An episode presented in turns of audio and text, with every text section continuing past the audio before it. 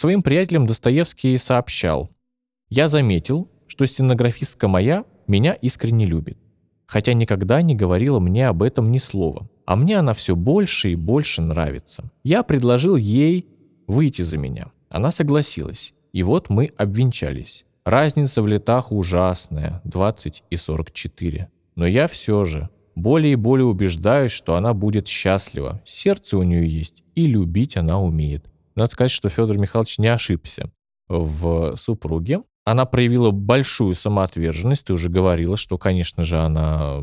Она была не только стенографисткой Достоевского, она вела еще и дела его издательские. То есть, по сути дела, это даже не то чтобы секретарская работа, это такая, ну, работа помощника, советника. Такая э, есть э, история в литературоведении, что с ее приходом в жизнь Достоевского начинается его такой главный период в творчестве, золотой период, да, когда он пишет самые основные, главные свои вещи. Которые вошли в Великое Пятикнижие. Ну и в плюс э, во всем мире, да, сейчас до сих пор они на слуху.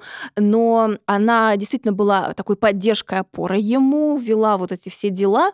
При этом, вот обратите внимание, когда он еще в юности, ну, молодым достаточно человеком, для Исаевой, да, когда они поженились, он все устраивал, а вот эту такую бытовую сторону их жизни. Здесь Анна Григорьевна брала это все на себя и создавала для него идеальные условия для его творчества. При этом не надо думать, что он стал вдруг резко идеальным. Я вот сейчас не помню точно дату, но, по-моему, в 70-х годах было, когда он последний раз играл в рулетку. То есть у них постоянно была вот эта борьба э, за него, так скажем. У него было много своих дьяволов, да, или как С это? которыми он боролся постоянно, да, и Анна Григорьевна, она сыграла значительную роль в том, чтобы держать его не то чтобы на плаву, а вытягивать вот прямо оттуда.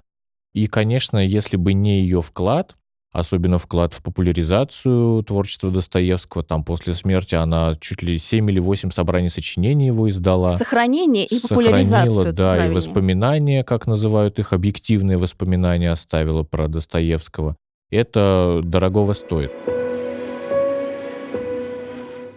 Продолжение и полную версию выпуска слушайте эксклюзивно в стриминговом сервисе «Звук», ссылка в описании.